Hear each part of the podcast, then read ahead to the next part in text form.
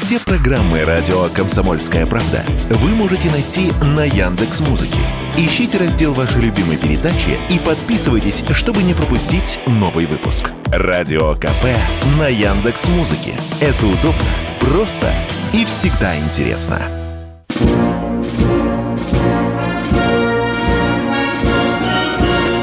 Военная ревю. Полковника Виктора Баранца. Здравия желаю, уважаемые радиослушатели. Начинаем очередной выпуск. Я Виктор Баранец. И я Михаил Тимошенко. Здравствуйте, товарищи. Страна, слушай. Приветствуем всех Четлан. Громадяне, слухайте Софен, сводки Софинформбюро. До восьми кола поехали. Угу. Прежде чем э, к своим обязанностям приступит Михаил Тимошенко, я одну небольшую реплику хочу э, бросить в эфир. Вот только что вы слышали о том, какие новые вооружения собираются поставлять э, Соединенные Штаты Америки на Украину. Для обывателя, конечно, это такие сумрачные цифры. Но я, э, как старая пропагандистская крыса, хотел бы, чтобы рядом вот с этим перечислением, сколько там джавелинов, хаймерсов, трех семерок и так далее, обязательно звучало и другое. Сколько мы намолотили почти что за год, в том числе и американского. Ну, чтобы у людей было представление, как мы пережевываем, перемалываем все это американское добро. Ну, а сейчас Михаил Тимошенко порассуждает и о том, что происходит на поле боя, и о том, почему же мы не наступаем или они не наступают. Миш, проясните. И вообще, и вообще кто кому уступает. Да, ну давай, поехали. Итак, весть из полей. Направление Сватово-Кременная. Вот здесь некое оживление намечается с нашей стороны. Мы продвинулись в сторону, например, Сака и Ванцетти. Это дает возможность продвижения в сторону Северска еще больше. Он и сейчас в таком, ну, я бы сказал, в полуохвате севера и с юга. И там вполне возможно если события будут развиваться так, как я предполагаю, и если противник не отпрыгнет оттуда, может повториться история с Солидаром. Ну, а если хотите, можете сказать, что и с Бахмутом. То же самое. А, Ямполь. Это рядышком с Угледаром. Вот там намечается бросок и выход на левый берег Северского Донца. А это существенно улучшит наше положение и ухудшит э, положение войск противника почти на всей на, на этом участке дуги. Угледар рядышком, северском, будем говорить, да. Вот там все то же самое. Тоже полуохват. Тоже очень серьезные бои. Зацепились за все, что можно. И бои уже практически идут на улицах. Ну, с Бахмутом, что говорить, сколько мы за него бьемся. Там работают вагнеровцы при поддержке народной милиции ЛДНР – Бои тяжелые, кровавые. Продвигаемся медленно, но продвигаемся. Так вот, на этом фоне хотелось бы задаться вопросом. А вообще-то наступать собираемся, вот кроме того, что вот так, где по 100 метров в сутки, где по километру по двум, такие броски вперед. И вообще считать ли это наступлением? И что происходит – а вот тут самое интересное. А, точка зрения, если бы была одна на эту тему, так нет. Чего только не понапридумывает народ. Вариант первый. Это специально Путин теперь а, затягивает так вот свои действия, не обостряет обстановку, потому что этот чемодан без ручки очень хорошо понимает дедушка Байден, нести ему все равно невозможно, а вроде бросить жаль, и вот давайте дождемся, когда у Байдена кончатся деньги. Ребята, вы чего в самом деле? Какие деньги могут кончиться у Байдена? Ну, станок и так работает. Учетную ставку подняли на четверть процента. Да им какая разница, сколько напечатать? Бумаги хватит. Когда мне говорят про миллион долларов, я просто думаю себе, ну и что? Это 15 килограмм бумаги. 10 миллионов долларов, значит, 150 килограмм бумаги. Считайте деньги в килограммах. Какая разница, сколько миллиардов? Это все равно все уйдет в прорву американского военно-промышленного комплекса. Им же надо восстанавливать свое производство и наращивать. Им кто только не мешал, включая Трампа. А самая главная задача – это обескровить сейчас Европу и сделать ее опять потребителем американских товаров. Все то же самое. Нового придумать ничего нельзя. Это новый план Маршала. Очень удобный. И виноват во всем теперь не Гитлер с самой Европой, а Путин. Вот к нему все вопросы. И газ он не подает. Это как один вариант. И от этого все зависит а, на нашей стороне. Вот поэтому Путин, поскольку план А не получился со специальной военной операцией, ну да, не получился. Потому что надеяться надо было тогда, получается, с этим планом на то, что там есть некоторые оппозиционные силы на Украине или вторая сила. И вот она должна была взять власть в свои руки, а она, ядрит твое копыто, не взяла. Вот не взяла и все. И поэтому вот получилась специальная военная операция так. И вот теперь мы с ними муздыкаемся вот на этой донбасской дуге. Ну что, очень похоже на правду в значительной мере.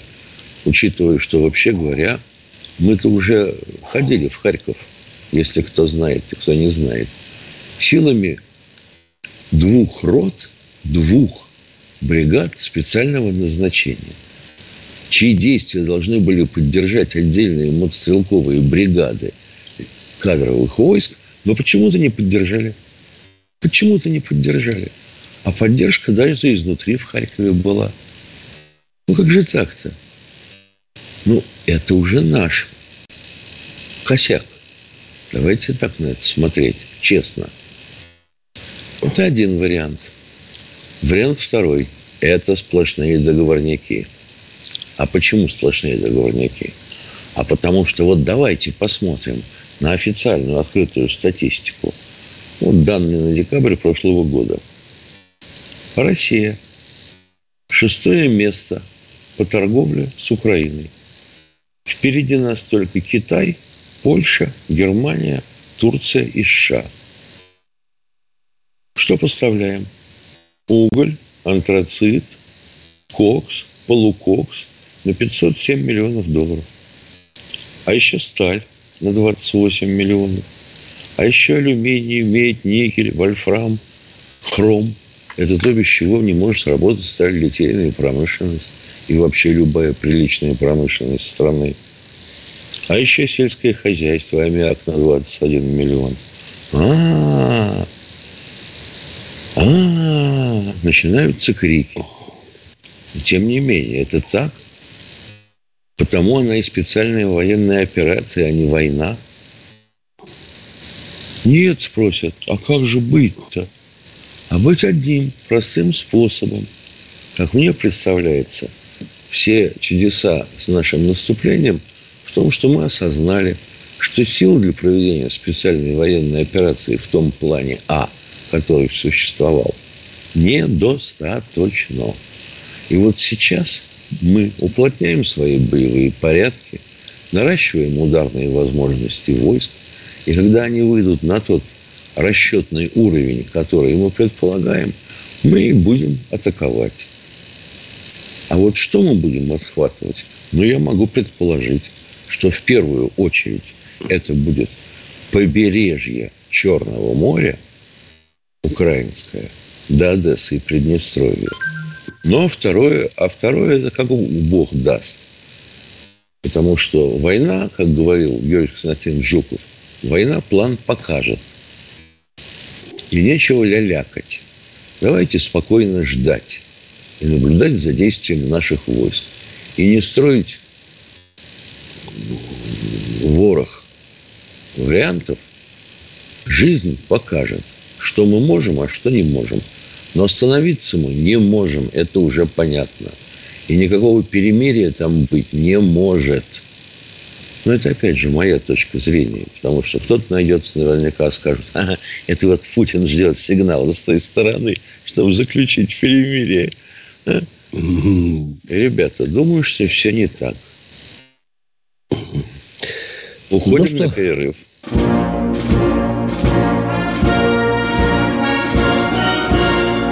Военная ревю.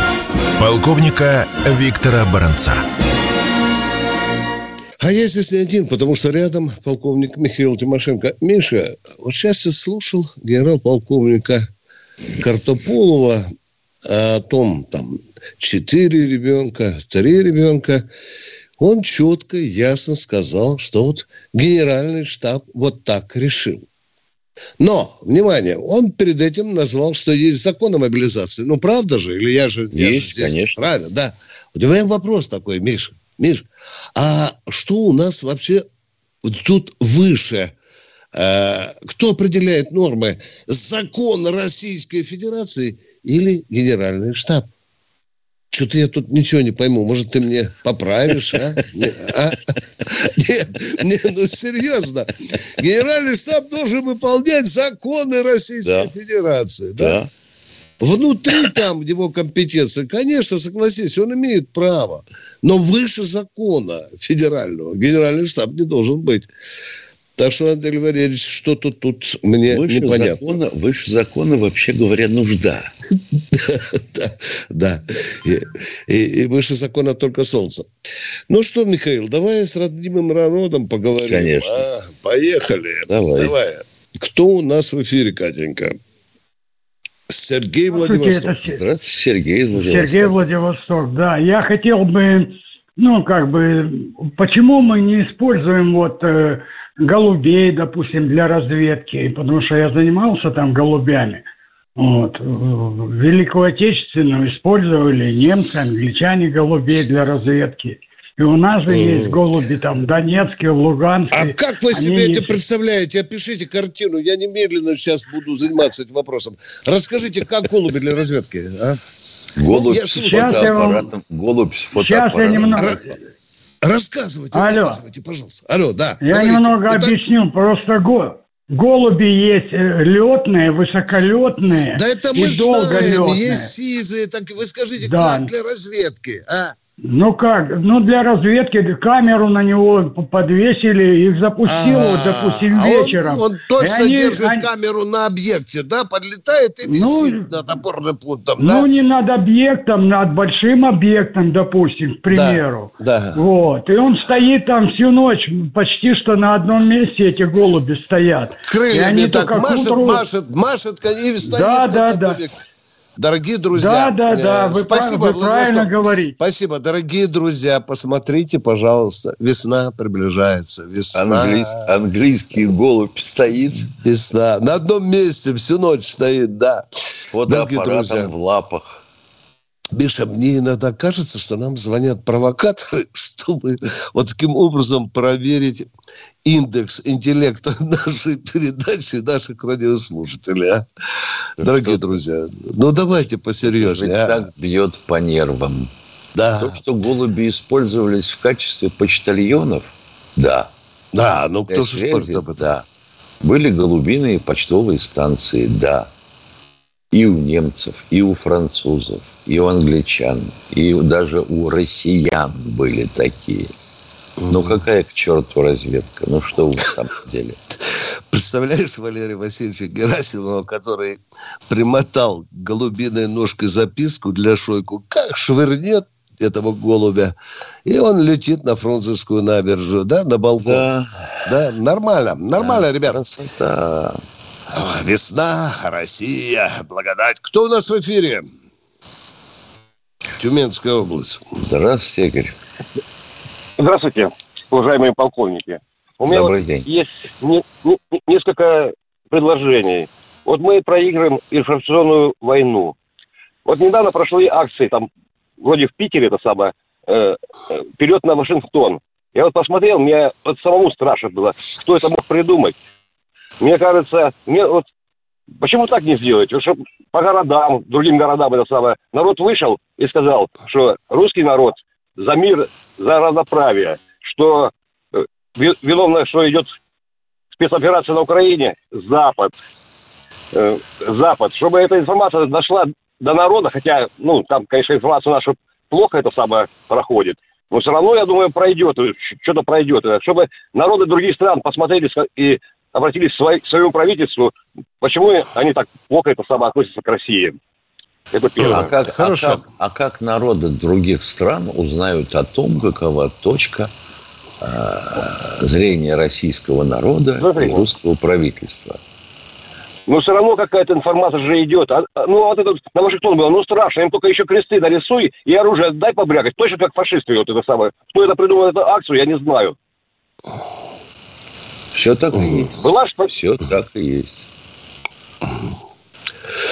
Да, бывают, бывают некоторые перекосы в пропаганде, уважаемые. Но народы многих стран знают э, позицию России в этой операции. У нас есть посольство, у нас есть послы, у нас распространяется все, что говорит президент, министр обороны, председатель правительства и так далее. Это же идет по каналам средств массовой информации по всему миру.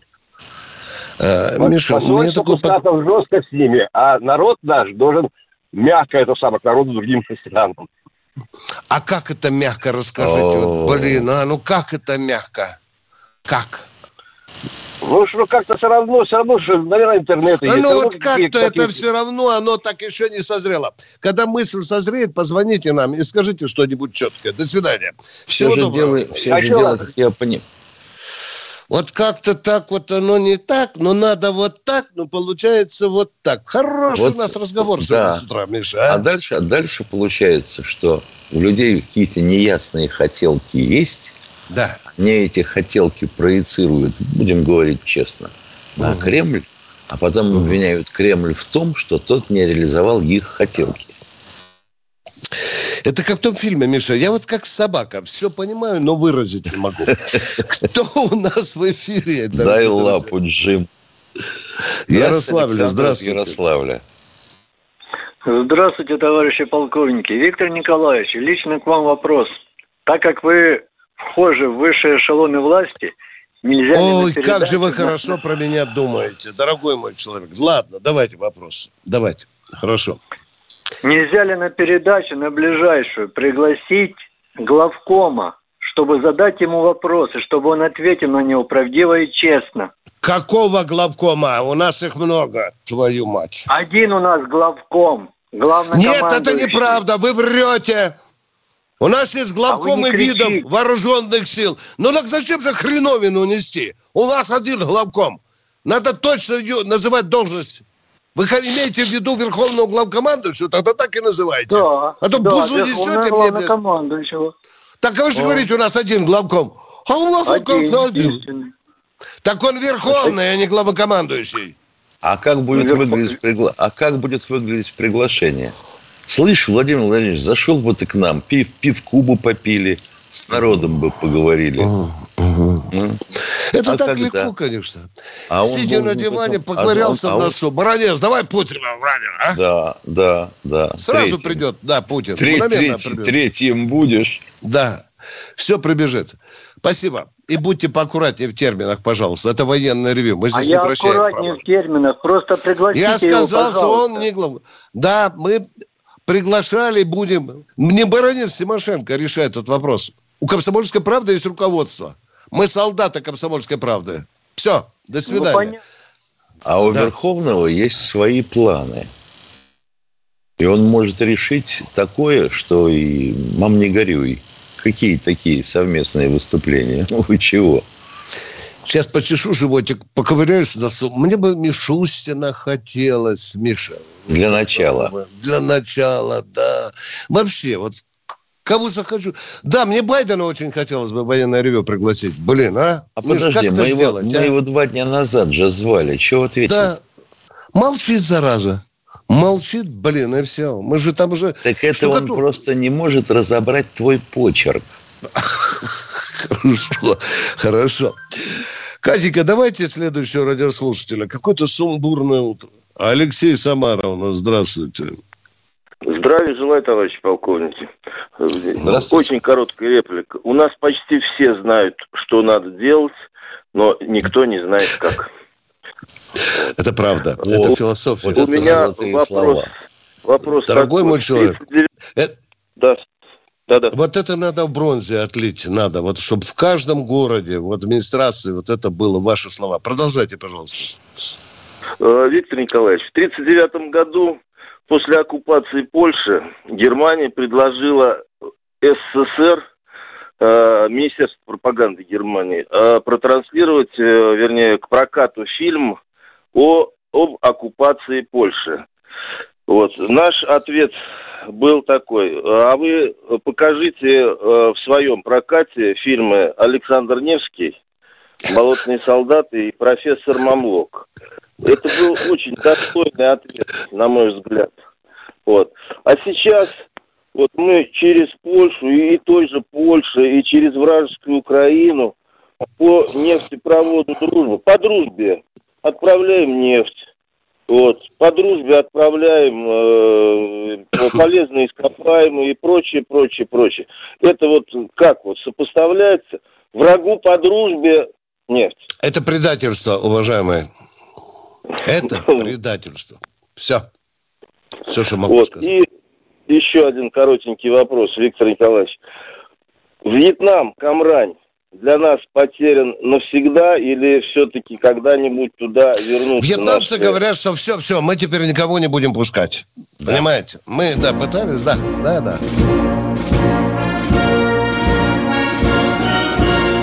Военная ревю.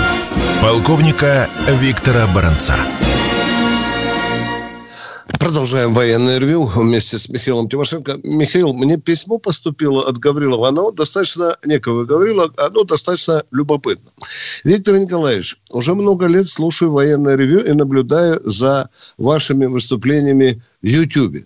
Заметил несколько странных вещей, пишет э, Гаврилов. Однажды у вас данные по счетчику были 35 100 человек.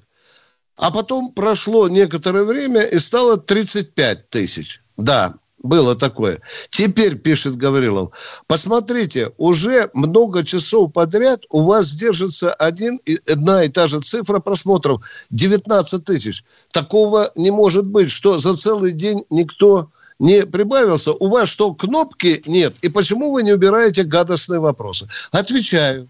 Ни у меня, ни у Тимошенко нет кнопки, дорогие друзья. Ну, нет у нас кнопки. Если бы у нас были кнопки, чтобы можно было чистить э, ваши реплики, ну, не все, конечно, мы бы, конечно, это все выметали. Но это все остается, и вы это все читаете. Вот, я бы, товарищ Гаврилов, спасибо за вопрос. Я ответил бы так э, на ваш вопрос. Миша, ты хотел что-то сказать еще? Я бы хотел сказать, что э, еще ко всему – что появление э,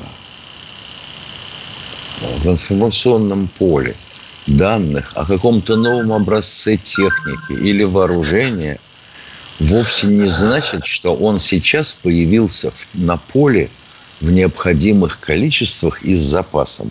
Вот нас спрашивают, как делать с санитарным автомобилем линза? Хорошо, в гараже стоит, ядреный вож. Вы что думаете, что один раз какой-то корреспондент о нем написал или залепил, э, допустим, сюжет в эфире. и он сразу появится в необходимых количествах. Да вы что? Да, Хатабыч, есть. Хатабыч сейчас придет и начнет выдергивать волоски. Да у него такого количества волосков в бороде не хватает, как на Свежий водки напьемся. Продолжаем военное ревю. Кто у нас в эфире? Страшное, не свежее это. Да. Кто... Борис из Владимира у нас. Здравствуйте, Борис из Владимира. Ага, Борис из Владимира.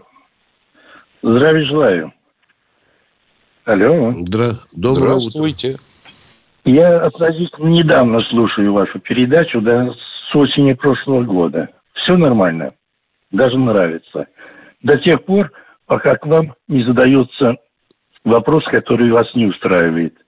И вот здесь мне уже не нравится очень, как вы себя ведете. Например, вы оскорбляете людей. Вопрос. Пример, пожалуйста. А? Пожалуйста, пример, пожалуйста. пример. А вопрос да. такой, почему вы оскорбляете звонившего? Я, Я говорю, кого мы оскорбили, конкретно оскорбили. Конкретно, конкретно. сколько угодно, например, сколько угодно. Первый Нет у вас примеров. Если... Я говорю, Даю, пример. слушайте, слушайте. Да. Звонит вам товарищ преклонного возраста, голос дрожащий, старческий. Пытается вам объяснить, задать вопрос, не может формулировать. И в итоге кончается тем, что а вы ему предлагаете взять лопату и отправиться на собачье а... кладбище. О чем этот был вопрос? О чем? Почему вы так себя ведете? Я говорю, о чем вопрос? Почему вы так себя ведете, не можете ничего конкретно предъявить и сформулировать? А это называется вы, вы меня оскорбили. Если не нравится вопрос, заткнуться. За... Если мой человек вопрос задать не хочет или не может, какой же он неудобный, если на него невозможно ответить, потому что невозможно понять, о чем человек хочет даже спросить. И из него начинаешь вымогать детали. А он и детали пояснить не может. Он детали в гараже забыл. Все, это ваши капризы. До свидания, уважаемые. Это долгий разговор и беспредметный. Кто у нас в эфире? Кому-то вот нас, тон нас, не нравится. Нас Миша. мимоходом, нас ага. мимоходом сам оскорбил.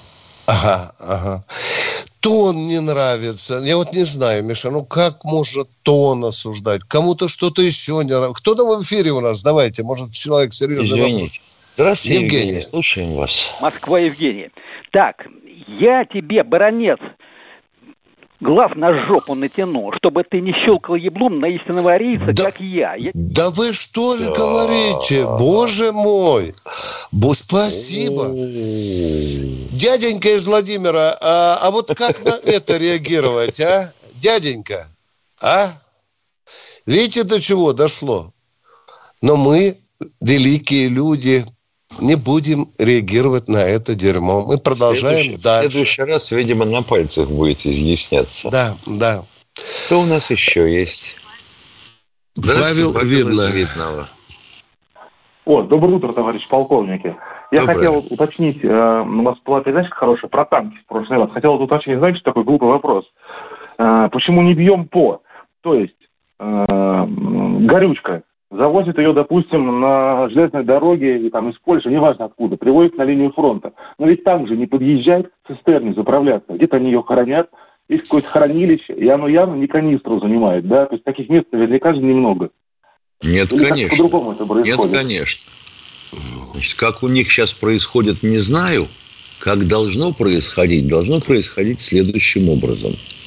У тыловых служб, у горючников в тыловых службах есть такие пластиковые, грубо говоря, матрасы, но в которых вместо ваты и пуха через дырочку типа вороночки наливается топливо. И этот матрас лежит себе где-то во враге, или в балочке, или за бугорком. Подъезжает танк, к нему подключают, естественно, пистолет заправочный, включают насос – и из этого матраса от, а, отсасывается солярка и заправляется в баке танка. Вот как должно быть. Но до этого матраса угу. тоже должны быть топливопроводы, чтобы его угу, пополнять. Угу. А вот есть ли они на Украине у хлопцев немає или має? Чи неведомо? И ведь вы, резон, уважаемые, вы резонный вопрос задаете. Э, вот скоро год уже как специальная военная операция длится. А украинской армии нет дефицита в горючке. Вопрос есть, да? Правильно? Откуда она идет? Конечно, тут сейчас Конечно, а? конечно. Я говорю, где-то она вот. не только идет, она где-то и хранится. То есть есть какой-то контейнер, Безусловно. где ее там под землей, Безусловно. Безусловно. Его разбомбить и все. Да, а то мы сообщаем, что склад накрыли то с хаймерсами, то со снарядами к трем да. семеркам, да. А очень редко мелькает, что накрыли склад горючего. Вот причем может быть, даже стратегической. Вот этого пока нет. Танки Какой же не ездят вопрос? на нефтебазу заправляться. Да, конечно. Про что речь. Они, да. А нефтебазы не да. могут там наверняка. Да, и не буду терять mm. время, еще второй вопрос хотел спросить. Прошла какая-то информация, что вот эти танки, э, британские, эти Челленджер, имеют эту композитную какую-то броню. Так они же, эти танки, вроде как древние. В чем там секрет этой брони, что они не хотят, чтобы она к нам в руки попала? Ой, да это они морщат лоб. Плюньте и забудьте. Я понял. Уважаемые, Уважаемые, я, я, я хочу э, вас понять. Э, американцы, вообще речь шла об Абрамсах. У них какие-то там урановые а, накладки. Да, да, у них какие-то урановые а, накладки. Причем сначала речь шла о том, что это не, на, не накладки, а вставки. Вставки, внутри ну, стальной, да, да, внутри назвал, стальной да. брони. Да. Ура! А теперь пошли накладки. Ё-моё, композитная броня – это два слоя стали, между которыми действительно есть некая демпфирующая прокладка. Угу. Это может быть стеклотекстолит, это может быть фарфоровые шары, это могут быть песчаные стержни, как на многих наших танках. Вот такая композиция из металла и еще чего-то, чтобы повысить устойчивость этой брони к воздействию, причем задачка очень сложная, воздействию как кумулятивных зарядов, так и оперенных бронебойных. Вот, вот это все американцы боятся, чтобы не попало в руки э, россиян. Понятно? Мне Потому кажется, они мутят мозги. Да. это есть. Ну, ладно. Возможно, возможно, возможно. Спасибо за конкретные вопросы, дорогой мой человек. Спасибо. Едем дальше. Кто у нас в эфире? Саратов у нас. Александр из Саратова. Здравствуйте.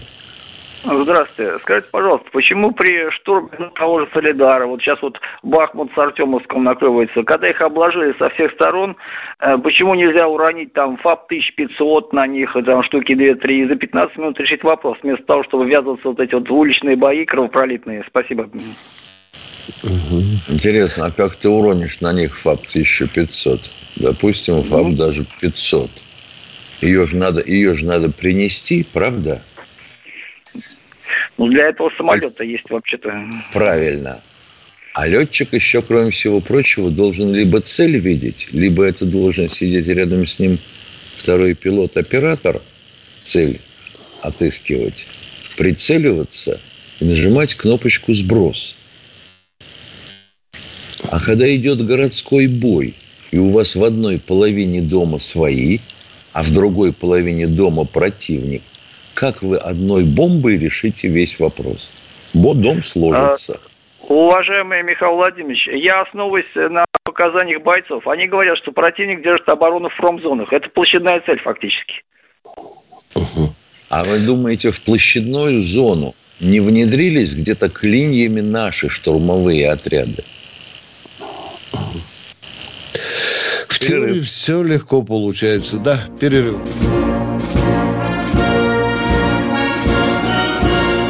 Военное ревю полковника Виктора Баранца. Продолжаем военное ревю. С вами не только Баранец, но и Тимошенко.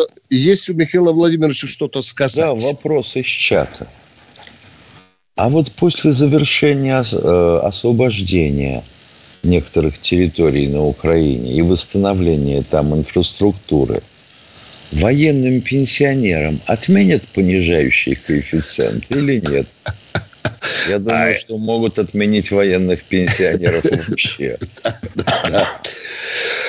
Уважаемые радиослушатели, которые нам тут предлагают с Михаилом или командованию бросать фабы на те опорные позиции, которые занимают украинцы. Вот вчера вечером пришло весть о том, что украинцы с одного из населенных пунктов запрещают выходить старикам, детям, вообще жителям городка.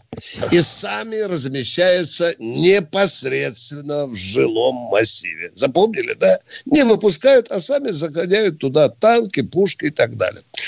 И вот тут прилетает сокол Путина с ФАБом, 900, там, 9 тысяч или 500, бросает этот ФАП, да, и летят кровавые кишки стариков, детей, гражданского населения, блин, аж до, не знаю, до Киева.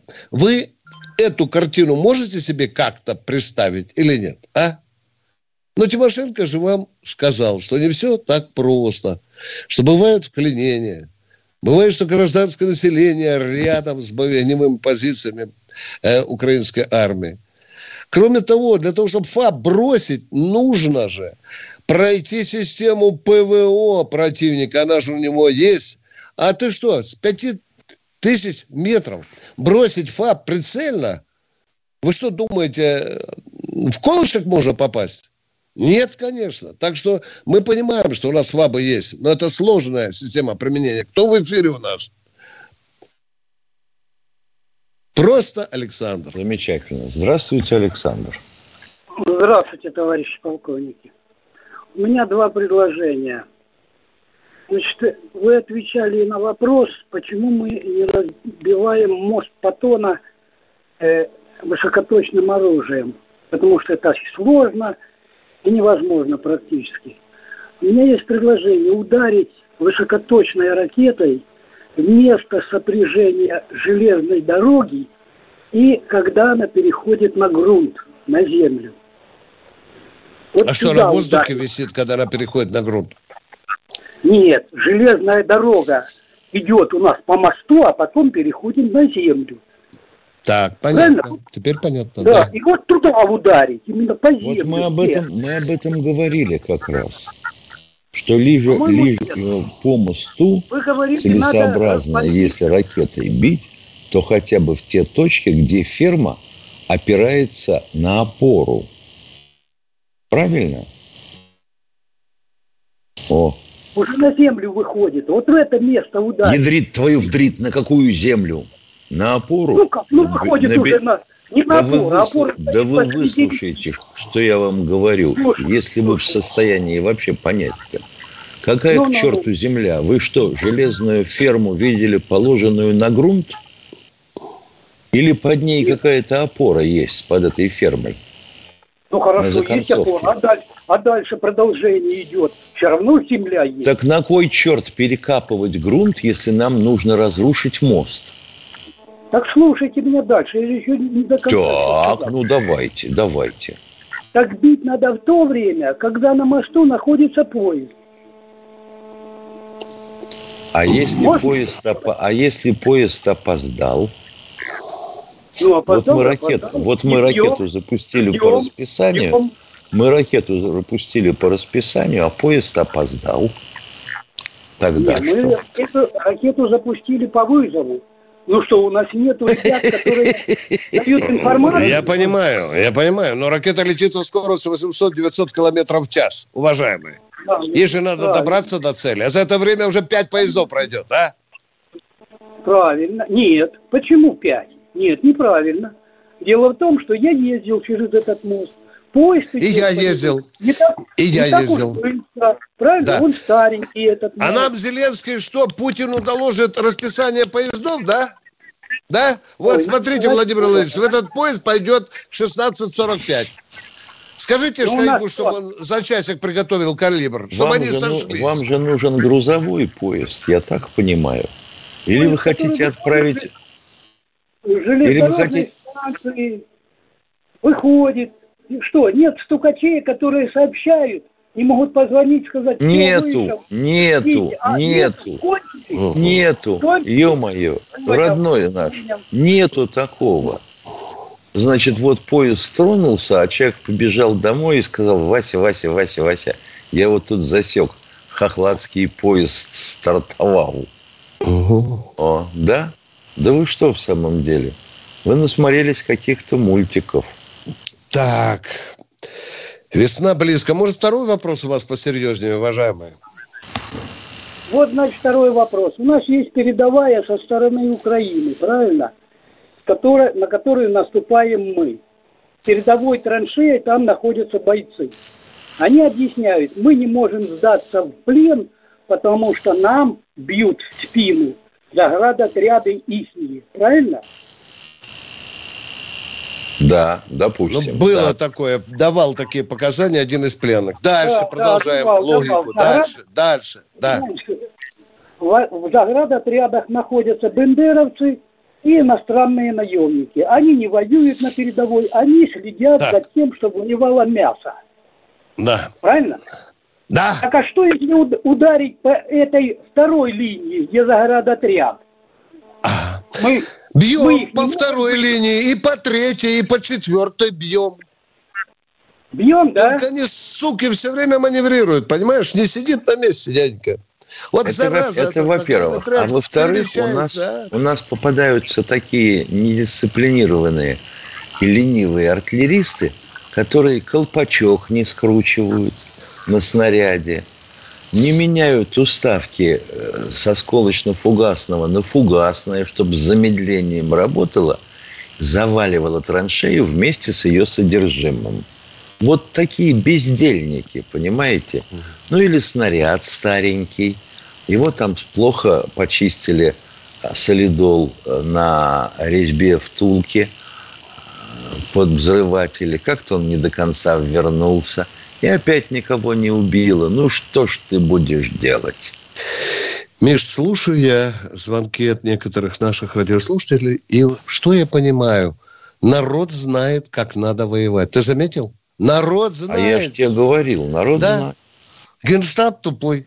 Ну, а эти тупой, зажравшиеся а? генералы, да не только генералы в генштабе, а на местах-то, ты ж посмотри, ну, совершенно угу. распоясались.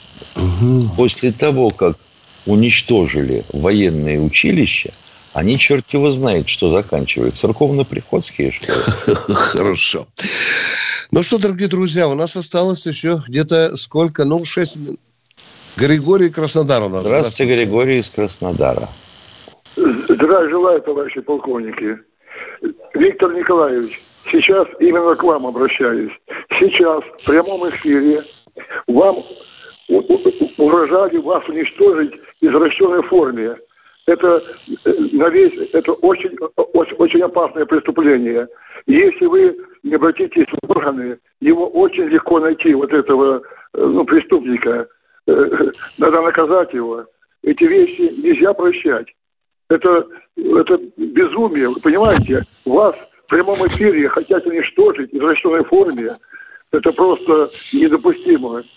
Вы как офицер должны и операм очень легко найти этого товарища. И по телефону, и по дислокации.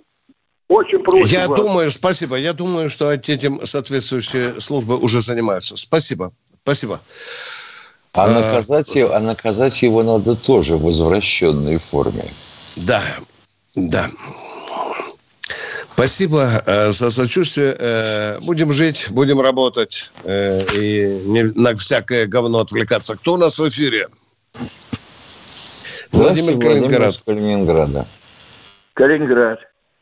Да, Виктор Николаевич, как меня слышно? Хорошо? Отлично. Алло.